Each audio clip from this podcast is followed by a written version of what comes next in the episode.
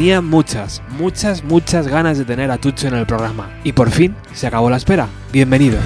Cuando las luces se apagan y no hay nada más que hacer, si la hierba se ha secado y el sol ya deja de arder, el camino se hace corto y ha empezado a llover.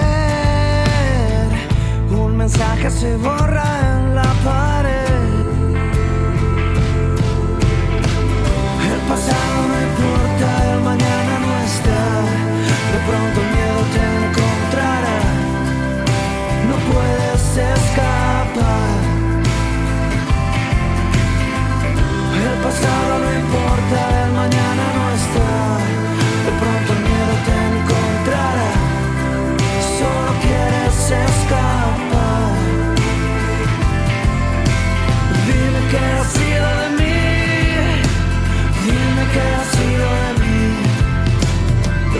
qué ha sido de mí. Dime qué ha sido de mí.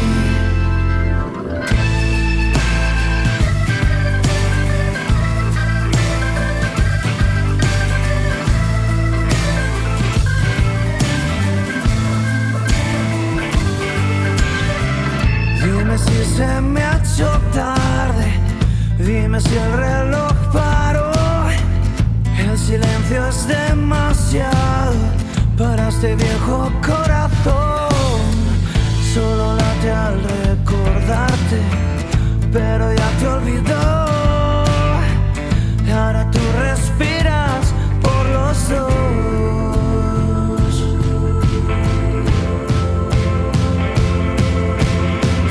El pasado no importa, el mañana no está. De pronto el miedo te encontrará. No puedes escapar. El pasado no importa, el mañana no está. De pronto el miedo te encontrará.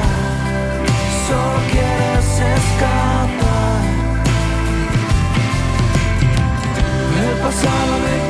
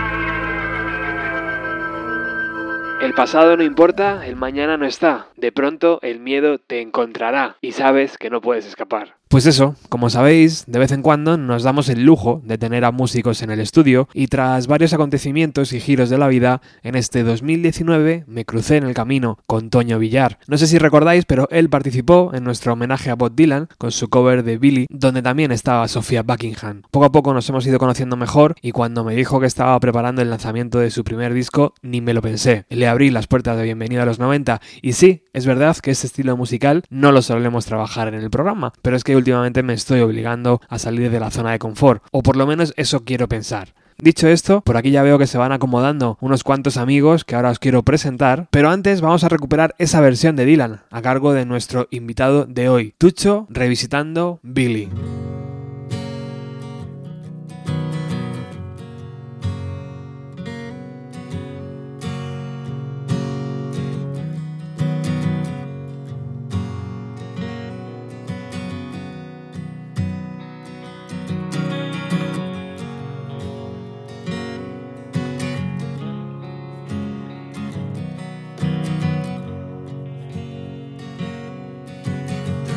Across the river, aiming at you.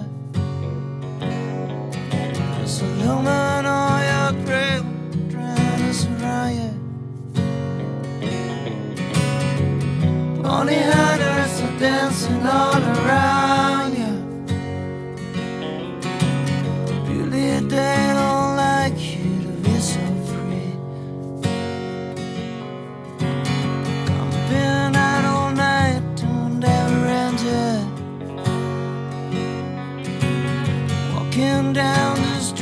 streets by the hacienda.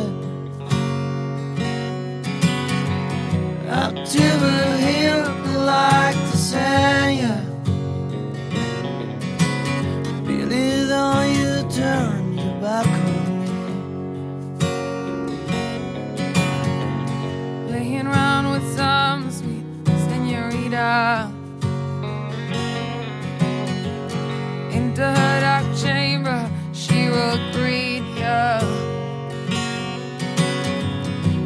shadows of the mesa, she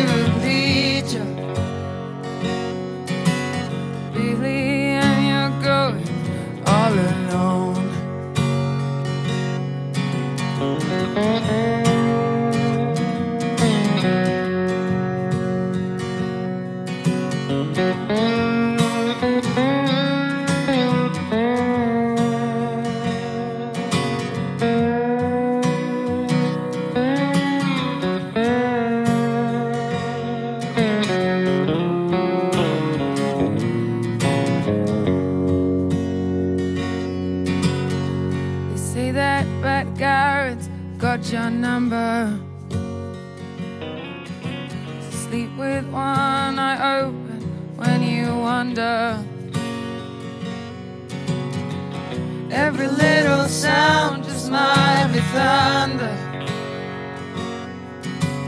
Thunder from the barrel of his gun. So hang on to your woman if you got one. Remember in El once you shot one.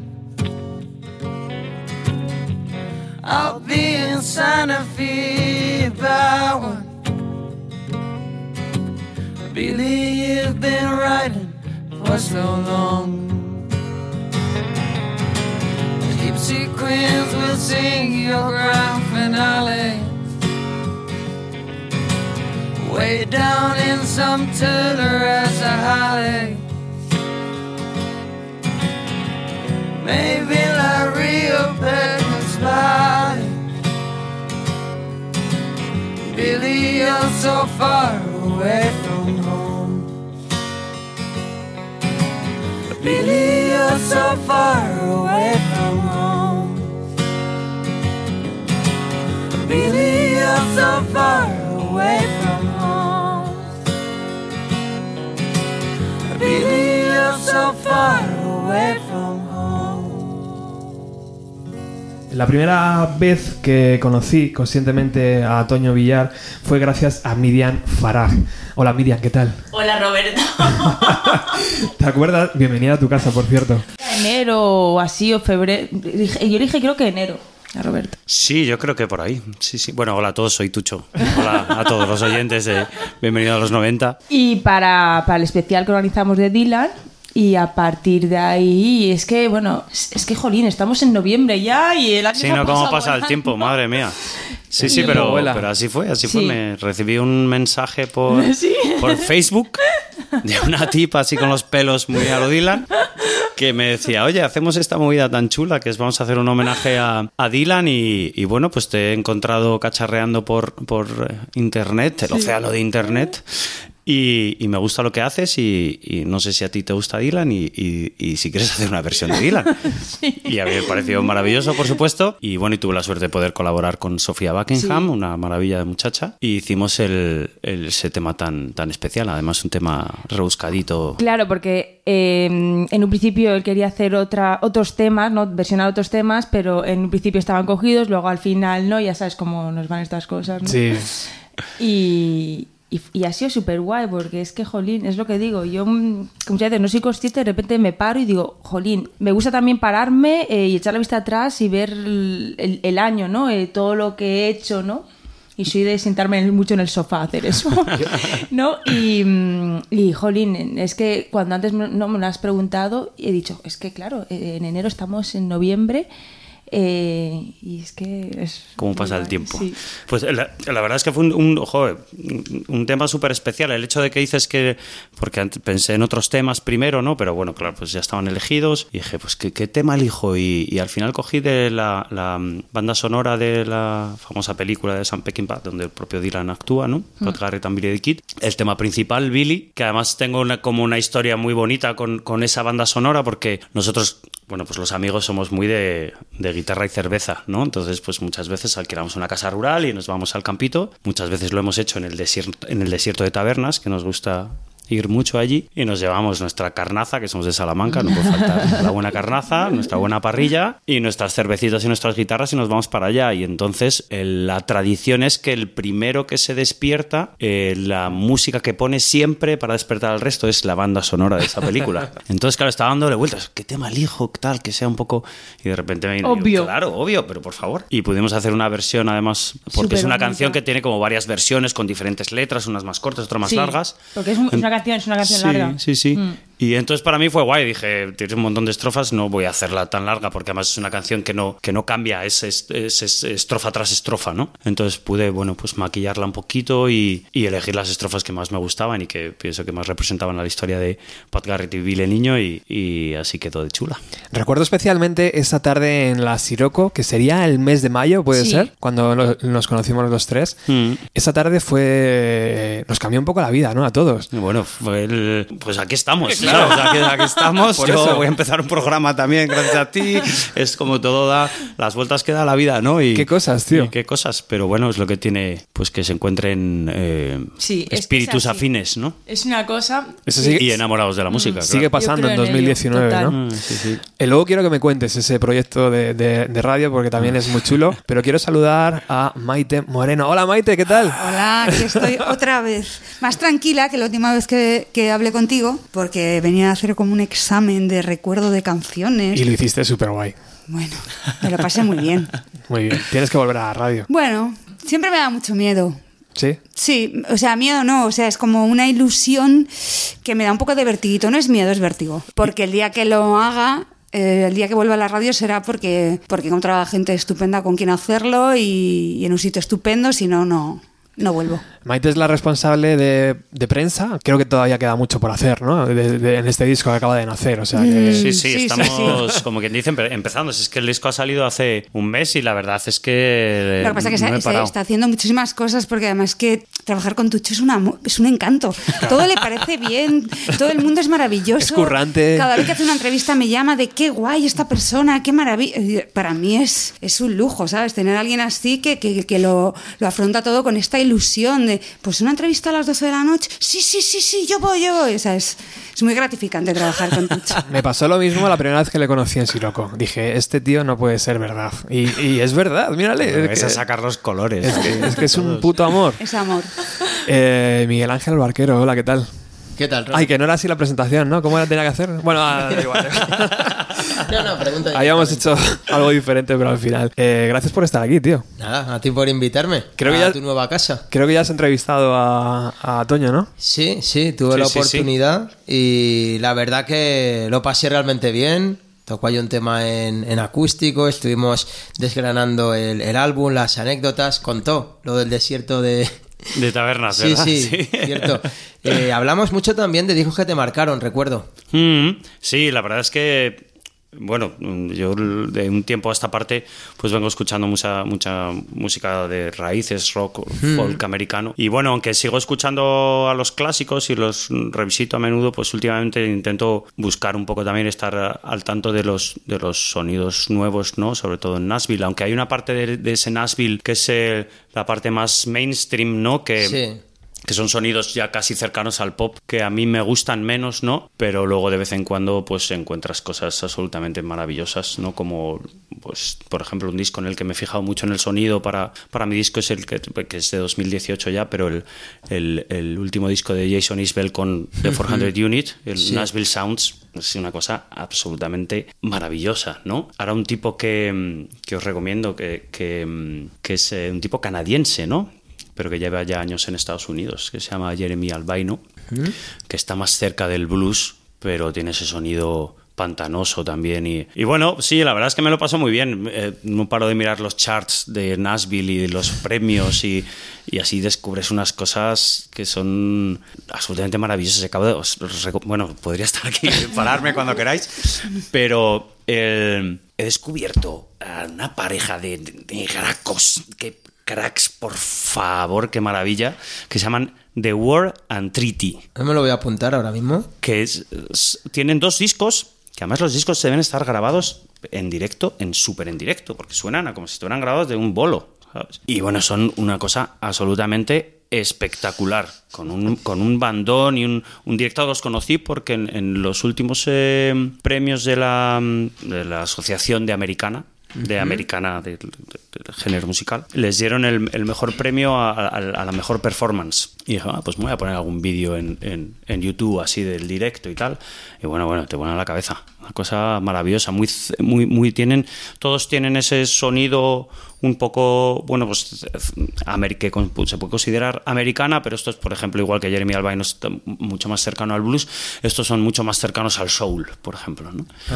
Y bueno, escucharlo y ya me diréis. Hay, hay un programa, a, a mí me encanta cuando los músicos ponen música y hay un programa de aquí de la casa de Subterfuge Radio que se llama 10 de 10 y que lo ha hecho Tucho, que pone nueve canciones que para él han sido importantes y bueno, es, es una delicia porque, a ver, siempre que los músicos se ponen delante del micro, para mí es, es un gusto escucharles porque tienen un montón de cosas que contar, Sí, se sí, escucha a mí, música. A mí me encantó hacerlo porque, primero, porque es un ejercicio pues complicado, cambié la lista 50.000 veces, pero te obliga a revisitar un poco tu vida, ¿no? Que no lo haces habitualmente. Claro. Entonces empiezas a rebuscar y claro, dices, claro, yo empecé, pues el primer tema yo creo que fue Bon Jovi, pero es que est- estoy hablando ya con 14 años, ¿sabes? Y un poco nombré antes pues mis primeros recuerdos musicales de, de mi familia, pues es Mustaki o es Sade o es Carlos Cano o es... Claro, pero digo, pues, pues sí, por no hablar de Parchís o Enrique Llana, que son los primeros vinilos que he tocado en mi vida, que he aprendido a multiplicar con Enrique Llana y sus famosos vinilos de las tablas de multiplicar, ¿no? Pero bueno, pues luego haces, revisitas un poco toda tu vida y, joder, es un ejercicio fantástico. Eso te iba a decir, ¿cómo en una casa tan poco musical salió un niño tan musical? Tan musiquero, no sé cómo... Pues, pues yo creo que fue un poco, te, te lo dan, te lo dan los amigos. Te amigos, porque al final yo en casa paraba a cero y menos. Siempre íbamos, vivíamos como una urbanización que estaba como a medio hacer en Salamanca, entonces era todo el día estar en la bici, en el campo y eh, metiéndonos en las obras y haciendo el canalla por ahí. Entonces, pues bueno, pues de repente alguno de los amigos, con pues es- serán de 13, 14 años, escuchó el Keep the Faith y dijo, tíos, qué movida, ¿sabes? Y entonces, claro, nos voló a todos la cabeza y ya acto seguido conocimos a Guns N' Roses y ya todos queríamos ser estrellas del rock, no futbolistas como ahora, ¿sabes? Que se comentaba Claro. en el programa. Antes, quería, antes lo que molaba era ser una jodida estrella del rock and roll, ¿sabes? Y, y era brutal y ya llegó Metallica con el Black Album y ya fue, pues, fue un poco el proceso, pero sí. El otro día me perdí el concierto, estaba detrás de Marlanagan por, por Elche y Ya por, ves, y casi por nada, Valencia. casi nada. Pues y no me perdí, yo a me perdí a el Marc. concierto de presentación en, en Siroco, pero Miguel Ángel estuvo. Sí, estuve, estuve. Y Ahí estuvo. Hay dos cosas que quería, que quería destacar, ¿no? Eh, por un lado, que se nota, ¿no? Y la gente que lo está escuchando también se habrá dado cuenta de que Tucho no mira solamente al pasado, sino también al presente y me atrevería a decir que incluso al futuro, ¿no? De la música americana y que eso se nota mucho también en, en la puesta en escena, ¿no? En que recupera un poco como esa liturgia del, del rock clásico, pero que ante todo eres muy agradecido con tu banda. No sé cuántas veces le diste las gracias a los músicos, Sí. especialmente al guitarrista que, corrígeme si me equivoco, vino del de Dinamarca. a- Claro, a claro, claro. Es que yo llevo tocando con él 20 años. Era el. el- el- pues con- yo tuve varias bandas antes, pero la primera con la que realmente nos tomamos un poco ya, como decir, tenemos una banda y en serio, se, se llamaba Fist Fuck Super Show. Una historia muy larga. Hacía- hacíamos funk metal, rollo pues más entre Red Hot y Race Against the Machine o algo así. Sí. Y él ya entró ahí. Estoy hablando de hace 20 años, claro. Y luego ya se- eso se mm, acabó siendo Lex Makoto, que es con la banda con la que realmente nos lo creímos y de hecho dejamos todo para venirnos a vivir a Madrid a, a luchar por eso y a grabar el disco y, y bueno, y fue un poco también lo que acab- acabó, entre comillas, ¿no? Lo que acabó con Lex Makoto fue el- las circunstancias vitales, ¿no? Pero fue él que se tuvo que ir a Dinamarca porque estábamos en plena crisis ya totalmente y su chica era danesa, no tenían trabajo aquí, iban a tener un crío y, y- y- y- y allí solo por tener un crío ya tienes unas ayudas, es una cosa maravillosa, claro. Entonces se tuvieron que ir para allá y ya hicieron vida allí. Entonces el poder volver a recuperar el, aunque la amistad obviamente la hemos mantenido siempre, nos vemos varias veces al año, siempre, etcétera, ¿no? Pero a recuperar ese contacto musical para mí ha sido brutal, pero por una por una cuestión básicamente egoísta y lo digo aquí porque es que es una persona que es absolutamente maravillosa en lo musical. Sí, es sí, aparte sí. como persona evidente es mi amigo, me- mejor amigo y y es de esa gente que está tocada por la varita de la música, que realmente dices que maravilla, ¿no? Entonces el poder volver a recuperar eso y ya que se junte otra serie de músicos con ese talento, por eso cuando estoy, to- porque yo soy un músico, y no me importa decirlo, yo soy un músico mediocre, toco un poco la guitarra, pero bueno, hago mis canciones y parece que molan, bueno, pues parece que están molando, pero yo no ni he estudiado, ni pues tengo mi acustiquita, mis acordes y hago mis temitas, pero esta gente realmente son músicos de un nivel estratosférico. Entonces el yo poder estar disfrutando de mis canciones tocadas conmigo por esta gente y que y- ya no solo eso, sino que ellos se involucren de esa manera y disfruten los temas de esa manera, a mí me, me vuela la cabeza. O sea, les digo por me tengo que cortar porque les estoy diciendo gracias cada dos minutos y no Oye, hablando, hablando de disfrutar, Tucho, y ese momento Tom Petty con Chris ahí en la escalera, Pues sí, hubo un momento en que nos desenchufamos y nos fuimos al medio de la sala a, a hacer una cosa muy íntima y tocamos el- la única versión que tocamos en, en- en todo el concierto, que fue el Learning to Fly de, del grandísimo, adoradísimo y que echamos mucho de menos Tom Petty. Y bueno, a mí es que me gusta mucho eh, esa- esos momentos íntimos. De hecho, el disco, bueno, tiene muchos pasajes, muchas canciones que son tranquilitas, que llaman un poco a a esa atención un poco más calmada ¿no? y, y menos bailable o llámalo como quieras. Y me gusta que podamos hacer ahora esos, ese tipo de conciertos más allá de ese, de ese momento puntual en el, en el, en el eh, concierto, pues que podamos hacer esos conciertos ahora con Chris, que de- dentro de poco anunciaremos fechas, a dos guitarras acústicas y dos voces, que ya hemos hecho algunos y, la verdad es que se defiende muy bien así Tucho y a mí personalmente me gusta mucho, casi igual que ir con toda la bandaza, ¿no? Porque realmente el notar esa conexión con el público, esa atención, ese respeto, ese silencio y que tú puedas encima entre canción y canción contar tus paranoias y que te hagan caso y que pues es eh, una satisfacción personal muy, muy grande. Y creo que algo nuevo sonó, ¿no? En, el Siroco el otro día. Sí, ahora que estamos hablando aquí con el compañero, sí, aprovechamos para tocar un, un- porque hay dos temas de los que tocamos en el repertorio, no están en el disco, pero uno sí que lo venimos tocando hace tiempo, pero realmente hay un tema muy, muy, muy nuevo que lo tocamos por primera vez en este fin de semana de presentación. Realmente lo tocamos el primer día en Salamanca el viernes 25 y en eh, Siroco el 26. Y bueno, y no y comenté al público que, bueno, no tiene nombre todavía, así que igual después del concierto alguno me dais una idea. Y aquí Miguel Ángel me dio una idea fantástica que, que voy a robar. así te que, así perfecto. Perfectamente. Oye, hablando de radio, ¿qué va a pasar con, con Toño y con la radio? Cuéntanos.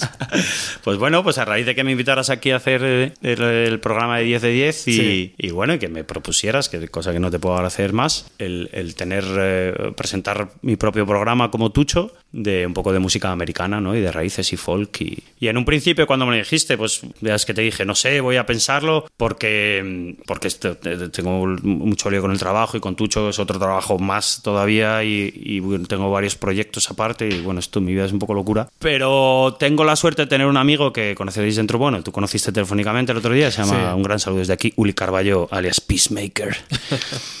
Y que es un tipo con el que, que ha venido, es el hermano de Carballo, el artista con el que fui yo a, girar a Estados Unidos. Él vino a las giras también, de hecho era The Money Man, era el que iba pidiendo dinero mientras tocábamos.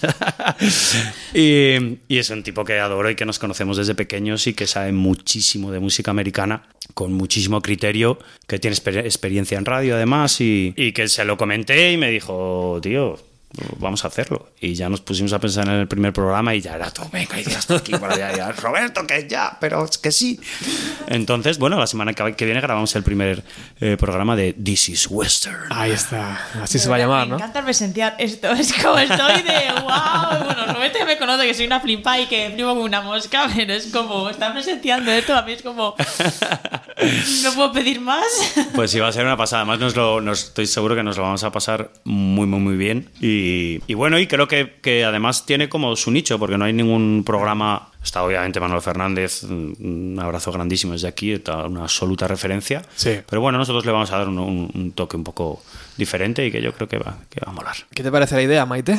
Bien, ¿no? Tenerle cerca de la radio a este A hombre. ver, es que yo la primera entrevista que escuché, me pasa cuando empiezo a trabajar con una banda, la primera entrevista siempre voy un poquito nerviosa, ¿no? Pues porque no sé cómo se desenvuelven, no sé cómo hablan, no sé. Y entonces el primer día que fui a una entrevista con Tucho, pues creo que al minuto y medio desconecté y dije, perfecto, o sea, es- y, y al- los dos meses tiene su programa de radio, era evidente. O sea, es que tiene un paliqué que... Y lo raro es que no lo hubiera hecho antes, ¿verdad? Pues sí.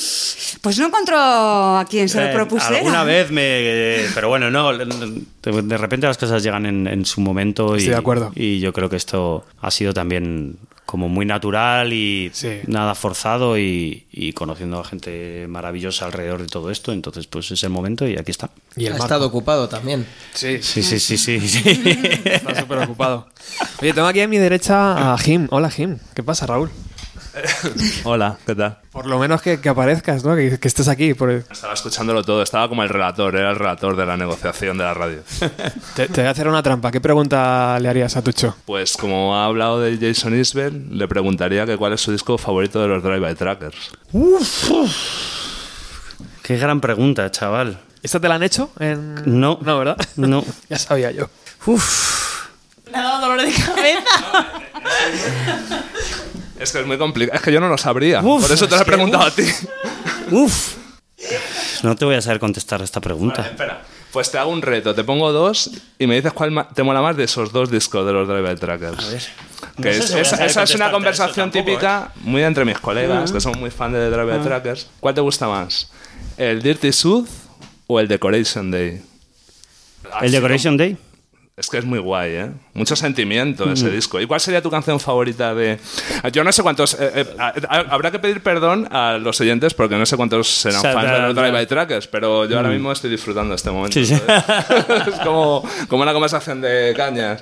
¿Cuál sería tu canción favorita del Decoration Day? O sea, mm, bueno, como te mola mucho Jason Isbell... No, otra pregunta. Ya no, no quito más minutos. ¿Ves cómo no me tenías que dejar hablar?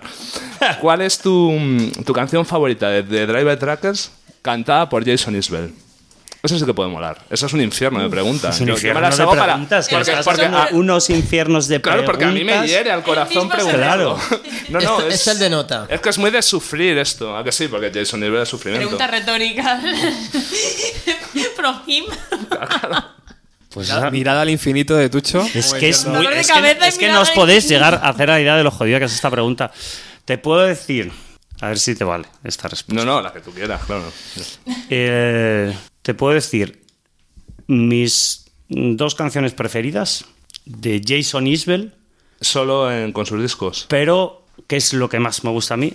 Ah, a ver vale. qué te parece a ti. Vale, yo es que a él, a él en solitario le dejé escuchar en el primer disco o el segundo. Hmm. Ya no lo piloto tanto, tío. ¿Y con los 400 Unit? Eh, ahí le vi una vez en directo en la Sala del Sol, que fue increíble. Mm. Y luego, yo creo que con los From- 400 Unit, que es cuando, a partir del segundo disco, me parece que está con ellos. es Sí, luego ha que- hecho otra cosa él solo otra vez y luego ha vuelto con el Nashville Y ahí estoy yo un poco perdido. Pero dime cuál y así me las escucho. Porque le perdí la pista, tío. Desde que dejó los trackers con el Blessing and a Curse, que es un disco que no le mola a nadie y a mí me encanta. Sí, bueno, Y... Yo no hubiera elegido. el- No, no, desde luego que no, claro, claro, claro. Y entonces, para, para poder escuchar alguna. Pues te alguna diría, escúchate, Alabama Pines es, es, es- y impresionante, además la grabación que hay es en directo, es una canción muy especial. Y escúchate del, del Nashville Sounds, Tu pelo. Vale. Pues lo tendremos en cuenta para volver con Jason Vale. Porque yo lo había perdido y, mucho. y la cosa la- es que nos juntemos en la radio, que seguro que nos juntaremos, intentaré, intentaré poder responder a tus No, no, no, tus seguro, preguntas tío. tan complicadas. Porque na- no, no, lo que mola es que pueda haber alguien en la radio reivindicando a Jason Isbell. Mm. No, que habrá joder. que preguntar a ver cuánta gente podría hacer Pero es- eso.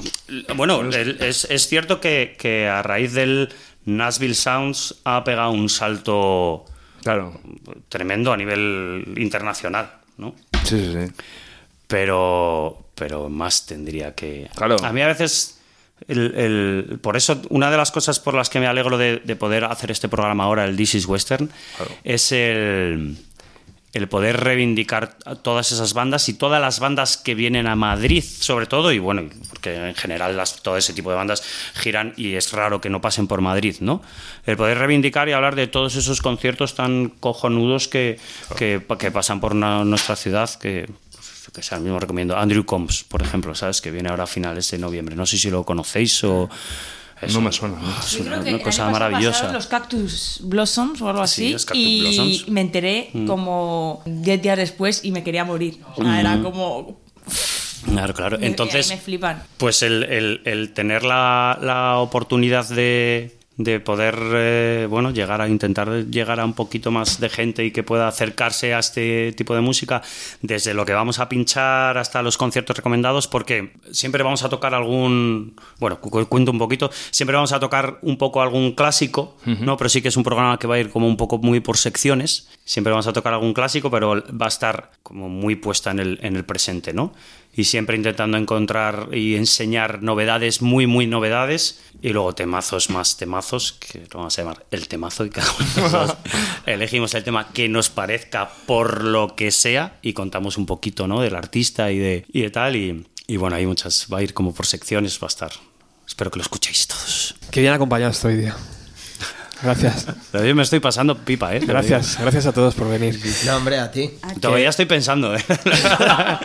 Hombre, no me va a dejar dormir esta noche. Antes de ir con la primera canción en acústico, ya que has traído la guitarra, ¿tan importante fue ese viaje a Estados Unidos para este disco? Pues no existiría Tucho, muy, muy probablemente. Más que el, el- que el viaje en sí, que también, que eso luego lo que hizo fue un poco acabar de dibujar, ¿no? Un poco el tono de muchas de las canciones, que no todas. Y pues eh, fue a raíz de poder acompañar a este otro artista, Carballo, que bueno, que es amigo mío de toda la vida, lleva girando por Estados Unidos todos los veranos desde hace 10 años, y me dijo que la acompañara, entonces a raíz de empezar a ensayar con él, es que yo tenía la acústica realmente un poco abandonada y tenía mis temas y mis cosas, pero en inglés y como bastante abandonados. Y a raíz de empezar a tocar con él, eh, pues claro, ensayaba en casa, volví a coger la acústica y, y bueno, y me salieron un par de ideas así como rápidas y luego sí que tenía como muchas cosas que contar, ¿no? Entonces el escribir fue bastante catártico para mí, ¿no? El poder echar ahí mis demonios y, y realmente pues salieron dos o tres cancioncillas para la primera gira y fueron los propios amigos los que me, me instaron un poco a que siguiera escribiendo y que siguiera componiendo, que me molaba. Y ya para la siguiente gira ya toqué más temas y el feedback allí fue, fue brutal, ¿sabes? El- el- por ejemplo, una anécdota rápida. em, que hay miles de anécdotas, es, es increíble. Por ejemplo, tocamos en un pueblecito en California que se llama Morro Bay, que está al norte de Los Ángeles, que es un sitio de pescadores y de surferos, un sitio maravilloso. Y tocamos en un sitio precioso, que era una vinoteca, súper chula, todo de maderita, perfil de edad cin- 50 para arriba con su vino guay, sentados en sus mesitas de madera guay, tu escenario de maderita, de maderita, a la izquierda todo un ventanal y allí mismo estaba el doc con los veleritos allí amarrados y tocabas allí para la peña, ¿no? Entonces íbamos, iba con Carballo, iba con, con, con Daniel Serrano, que, que es el, el 50% de Bye Bye Lullaby, que vino y también tocó sus temas y tal. Entonces, bueno, pues hacíamos un formato muy Nashville, que es nos subíamos los tres y tocábamos cada uno una canción suya y los otros dos acompañaban, ¿no? Pero una cambiando cada uno una, ¿no? Entonces yo toqué la canción que, que, pues mira, la voy a tocar ahora, pensaba tocar otra, pero otra cosa. Y, y que es la, en su día se llamaba La Montaña, y ahora se llama el, el- el Lobo Gris, que también decidí, no al 100%, pero ese fue el primer paso para que la canción se acabara llamando El Lobo Gris, es que claro, yo canto en castellano. Entonces antes de tocar la canción, pues hacía un poco de storytelling, ¿no? De qué va la canción. Bueno, pues esta canción va de tal, va de no sé cuántos, va de tal. Entonces, bueno, pues conté un poco esto, ¿no? El lobo gris, The Great Wolf, tal, la vida, los, mis cosas y tal. Y entonces, cuando terminamos el concierto, nos bajamos, tal, y el, y el, y el dueño de la vinoteca se vino a hablar conmigo y me dijo, Chucho. Eh, Yo soy Chucho, claro. Me dijo, tío, me ha encantado la canción, El Lobo Gris, tengo un regalo para ti. Y me regaló, hay unas bodegas en California que se llaman The Grey Wolf. Y me regaló una botella de vino que vale 50 dólares. Me dijo, para ti, este es el recuerdo, no sé qué, me dio su contacto personal, cuando quieras volver aquí a tocar, tal, no sé cuánto. Pues todo ese tipo de cosas, pues, pues, pues la verdad es que, que han sido un poco lo que han acabado conformando a Tucho, realmente. Pues habrá que escuchar la canción. Bueno, pues vamos a ello.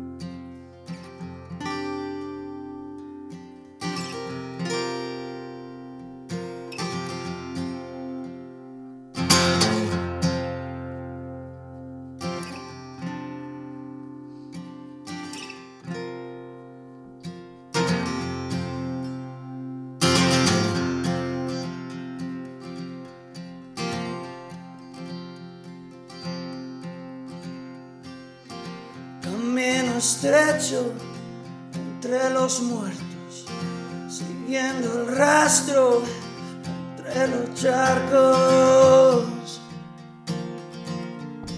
Sangre seca.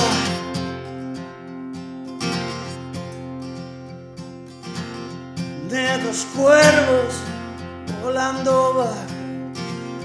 Queda nada, vivo tras su paso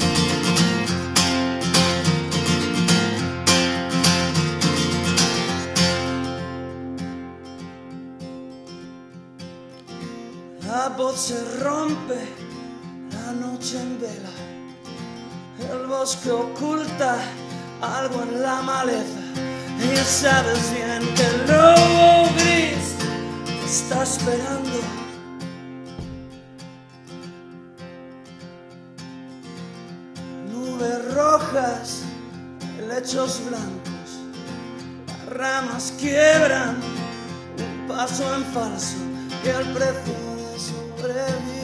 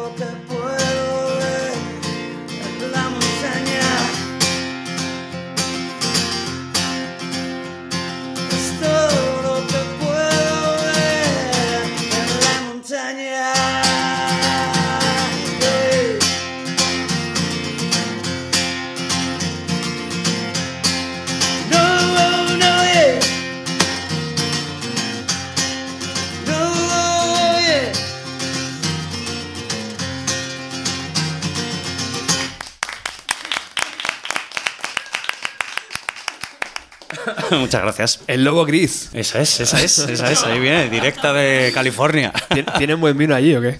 Pues tiene un vino cojonudo, Sí, claro, ¿no? claro, claro, claro. No, no nos dio tiempo a, a visitar Napa Valley ni todo eso, ni todos los viñedos, y porque íbamos muy a tiro hecho y no teníamos tiempo y había que elegir un poco, pero es otro viaje que vamos, que seguro que es una pasada, claro. ¿Cambian mucho las canciones cuando las eh, compones en tu, en tu casa a cuando ya de repente termina el máster del disco? Pues vamos a ver, realmente mucho no.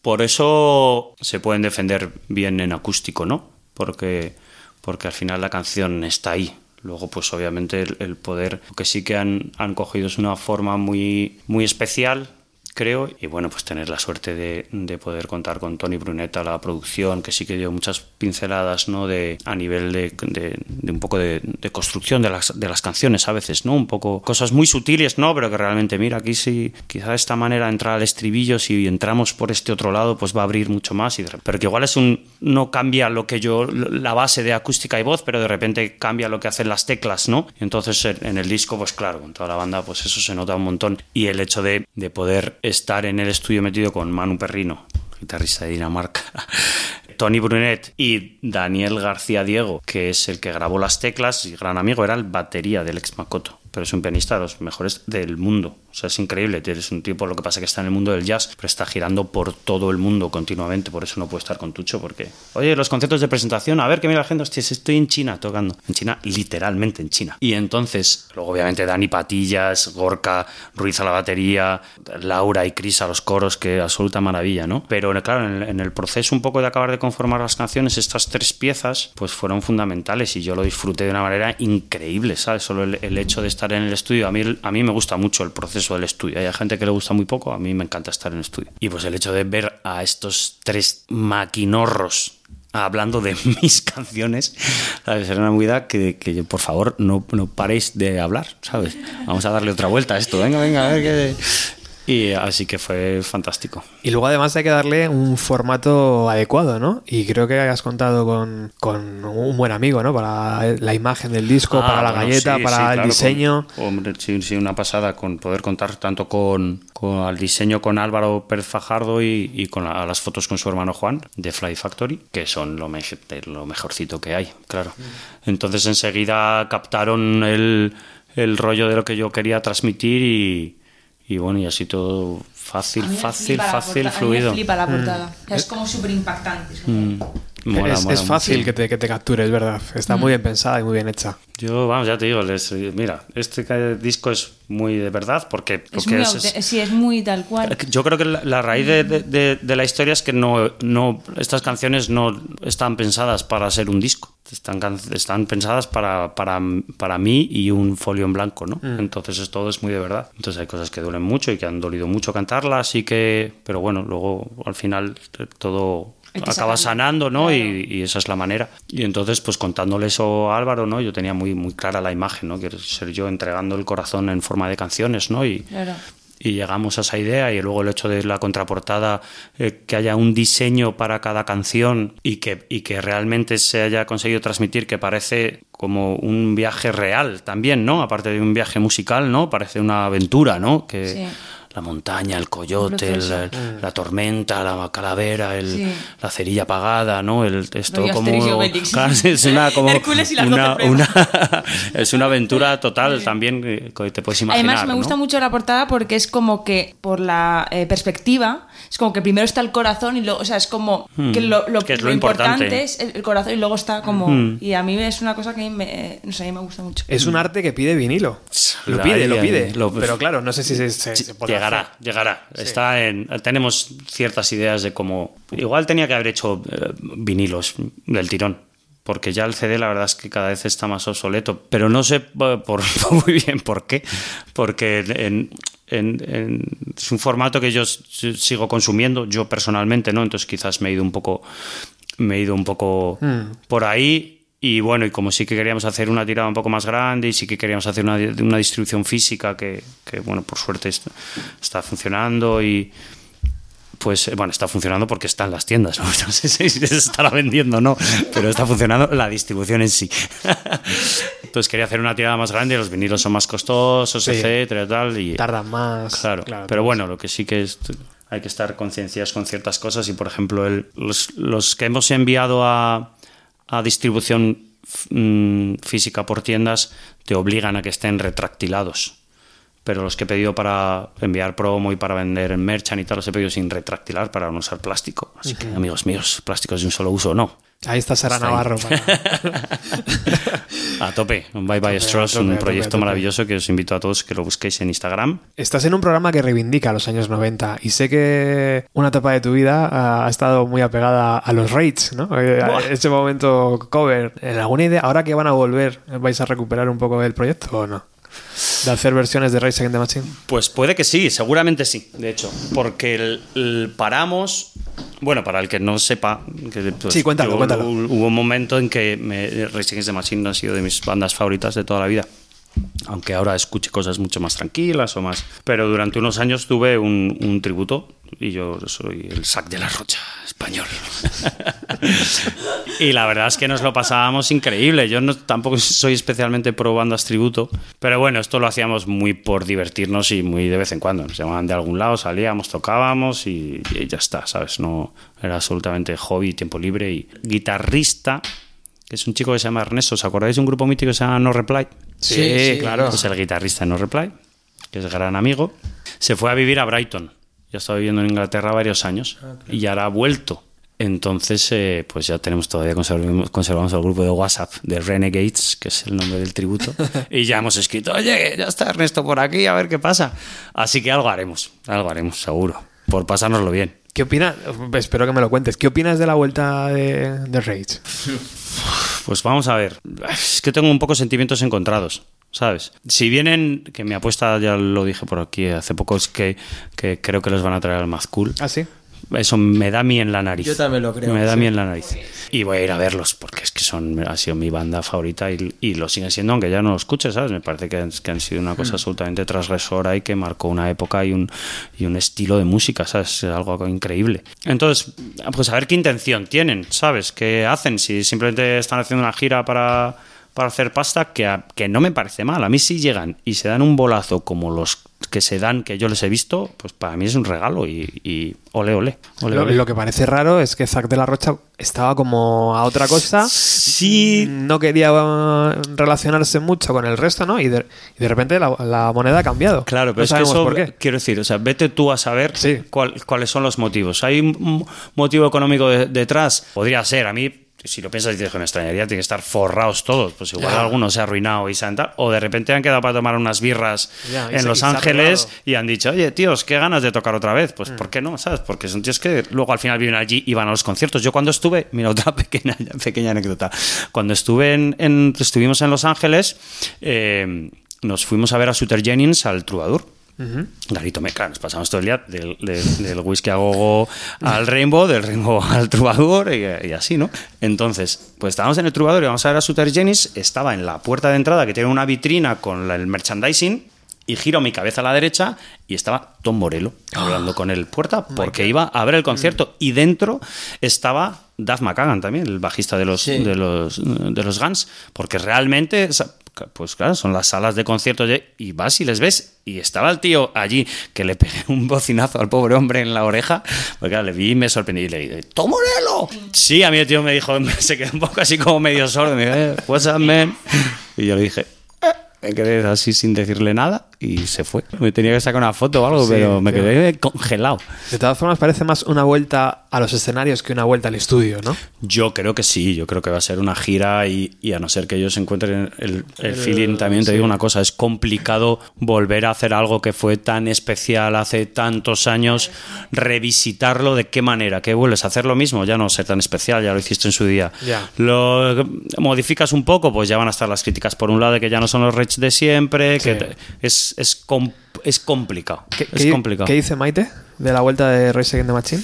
Pues que es una banda que no me interesa en absoluto. Nada, No. cero. No, además, eh, yo creo que tú y yo tuvimos además un programa también en el cual hablamos de la música que a mí me había marcado en los 90 y yo recuerdo sí, sí. que cuando me propusiste la idea era como, yo en los 90 no escuchaba, eh, eh, o sea, no es que escu- no escuchara músico, pero estaba trabajando en M80 y me estaba empapando de otro tipo de cosas, estaba Claro. descubriendo a Van Morrison, a Jimi Hendrix, entonces tengo una laguna una laguna de esos años en los que yo estaba trabajando en otro, descubriendo otro tipo de música que en, su momento no me interesaron, mm, no es que no me interesaran, es que no, no llegaban a mí, a mí me estaba llegando pues otro tipo de cosas, los Flying Burrito Brothers, ¿sabes? Y cosas así.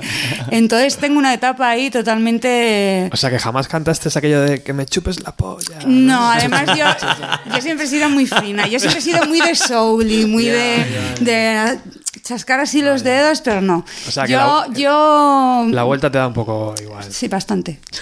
Pero por desconocimiento brutal, ¿eh? O sea, por pura ignorancia. A lo mejor habrá que ponerte un disco ya, ¿no? Un, un disquito, Pues ¿no? sí, Para pues, que- pues igual ahora en el 2019 es cuando, aprovechar. si, si en los 90 descubrí a, Ah, a los exacto. 60, Sí, sí, pues sí, pues igual oye, voy con un poquito de toca, retraso y ahora me toca pues recuperar los 90. ¿Qué dice Miguel Ángel? De... No, que, que realmente eh, en Resident the Machine, claro, eh, fue un grupo con una carrera muy muy corta, pues fueron tres discos de estudio y uno de, de versiones. Mm. Y siguen viviendo como de un legado de mucho, mucho Mm. tiempo atrás.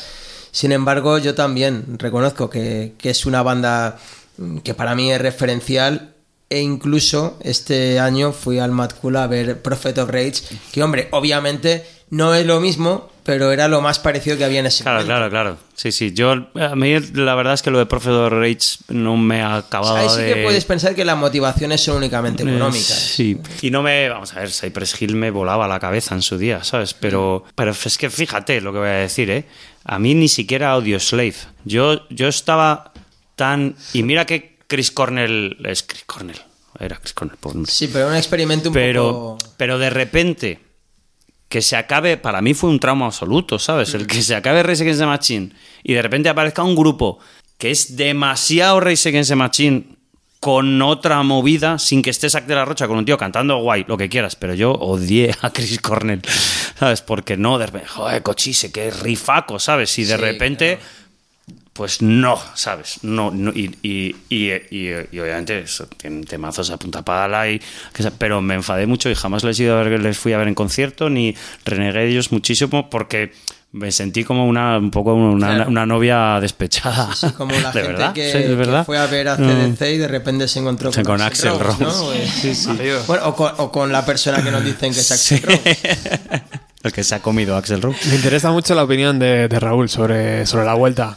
Bueno, pues yo también estoy muy a favor de la vuelta, porque también para mí son muy referenciales. Yo estoy muy a favor de esa opinión de Audioslave, que yo la discuto mucho con mis colegas, porque es verdad que el primer disco de Audioslave es buenísimo, pero lo escuchas y es que es Rage. Es que ni aún así, ¿sabes? Aunque Es que- Cornell es Cornell, Claro, pero... claro. Y luego otra cosa que pasa con Rage Against the Machine, lo que hablabais, que es un legado tan bueno, cuando un grupo no ha hecho ningún disco malo, se juega mucho haciendo uno nuevo. Y sobre todo después de tanto tiempo, Claro, ¿sabes? Te puedes Claro. convertir en unos pixies Claro, y estar claro. haciendo basuras de discos toda tu vida con un legado como el que tienes. Mm. Y eso, pf, al final, eso, quieras que no, siempre vas a recordar lo clásico, Mm. pero claro, te vas a llevar un poco las movidas esas. Es un poco. Pero bueno, ¿y tú qué opinas? A ver, a ver qué todo. pasa, a ver qué pasa, claro. Yo, yo- yo opino que, que si vienen a Mad Cool voy a ser feliz. También digo una cosa, lo que no sé si voy a ser capaz es de bueno, disfrutarlo seguro, pero de darlo todo como lo da las dos veces que les vi una vez en San Sebastián en la cubierta, Peligroso, ¿eh? con el. Battle of Los Ángeles. en Getafe en y en Getafe en el Electric Ese Weekend. concierto es lo más parecido que he visto Fue en estar una, bata- guerra. una batalla Sí, campal sí. Ahí había codos volando, había de todo, sí, Y además veníamos del bolo de Offspring, acuérdate. Sí, sí. Que, que todo el mundo decía, va, Offspring. Y se marcaron un bolazo que, que, Sí, sí, se- que efectivamente. despeinaron a todo el mundo. Se fue la PEA dos veces, ellos seguían ahí. Fue volando birras por todas partes. Y yo, ¿qué locura es esta? Y, y claro, ya llegué a Rich y digo, joder, si estoy ya medio doblado que de tanto Ya saltar ves. con los Offspring, qué guay. Y fue, bueno, bueno, yo estaba claro con todos los amigos y en el segundo uno ya nos habíamos perdido todos, estábamos todos volando cada Sí, uno por un empezaron lado. con Bomb Track, me Con parece, Track, y sí, antes sí, del sí. estribillo yo había perdido Ya a había- todos mis todo, amigos. todo, sí. todo, todo. Yo creo que en la, muy, en la segunda canción le partieron el tabique a la novia de un amigo. La segunda canción, ¿eh? De- bueno, tuvo que salirse. Oye, volviendo a Tucho, ¿va a haber conciertos nuevos? Pues de momento es eh, algo que tenemos muy pendiente que vamos a anunciar dentro de poco, porque sí que va a haber ahora una serie de fechas eh, tanto en acústico como con banda, pero estamos ahora acabando un poco de cerrar todo. Sí que puedo decir que va a ser a partir de febrero, pero sí que va a haber unas cuantas fechas y luego, bueno, pues estamos trabajando para los festis de verano ya y esperemos que haya unas cuantas cosas, pero lo cierto es que a, a día de hoy todavía no puedo deciros, pues tal día en tal sitio, que va a haber unos cuantos seguro, seguro. Desde luego la prensa está siendo fantástica, los conciertos de Radio 3, eh, Sí, todos los en- medios en la eh, 2, nacionales. en televisión, en el telediario. El equipazo eh, es de, pues, de Maite. ¿qué, qué es que, qué puedes esperar de la mejor? Pues lo mejor. The best. Que si tengo lo mejor, sí. Ay, me rodeo de lo mejor. Equipo fantástico. Yo os agradezco que estéis aquí hoy. Bueno, vamos a cerrar el programa con otra canción en, en acústico. ¿Qué va a sonar? Pues estaba pensando en, porque eh, grabamos ahora el, el- el siguiente videoclip, Ajá. que va a ser eh, Nunca Volverá, y pensaba en tocar esa, pero no sé si tocar esa o tocar la marca. ¿Tú qué, pref- qué prefieres, Maite? Nunca volverá. Nunca volverá. Es de las que más me gusta del disco. Pues nunca volverá, entonces. Pues muchísimas gracias, Toño Me ha Villar, encantado por, estar aquí. por estar en Bienvenida a los 90 a tu Cuando casa. veráis, ya sabes que soy fan absoluto. Es, tu- es, es- es un trabajo exquisito. Yo la primera vez que lo escuché no sabía que, hay- que iba a encontrar tanta sensibilidad en esas canciones. Te agradezco que me lo y digas, me, hombre. me sorprendió mucho, me sorprendió muchísimo. Tal vez las cadenas y los anillos me hacían llevar a- tu música hacia otra cosa. Y de repente veía ahí un, un tío tierno. O sea, que bien, bien, bien. Su corazoncito. Maite, muchas gracias por venir. Gracias. Voy a empezar a escuchar a los Rage the Machine y voy a dejar un poquito a Prince. Venga. Miriam, y gracias por habernos presentado, ¿eh? Porque fíjate lo que, lo que has liado. Mira, mira. Ya sabes que siempre las voy liando. o sea Siempre, que- siempre, siempre. Miguel Ángel, gracias por tus preguntas, tío, y por ayudarme en esta entrevista. No, a ti, por supuesto, por, por invitarme. Y claro, esto es la radio que no nos pueden ver, pero tengo aquí un folio con todas las anotaciones de los discos que habéis mencionado. Jim, Muchas gracias y un placer estar aquí.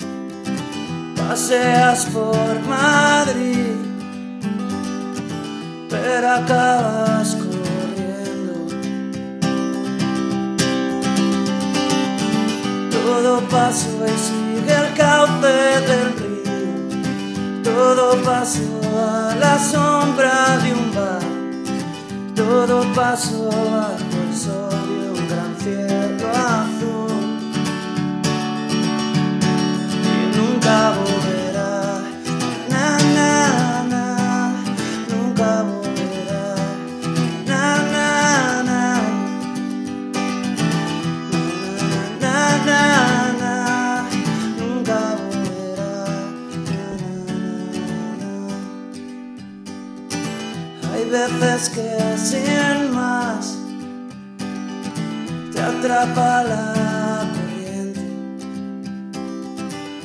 te dejas llevar, pero no es suficiente. Sigues por Madrid, sigues con tu gente. Te paras a pensar y no es tan diferente. Todo pasó y sigue el cauce del río. Todo pasó a la sombra de un bar. Todo pasó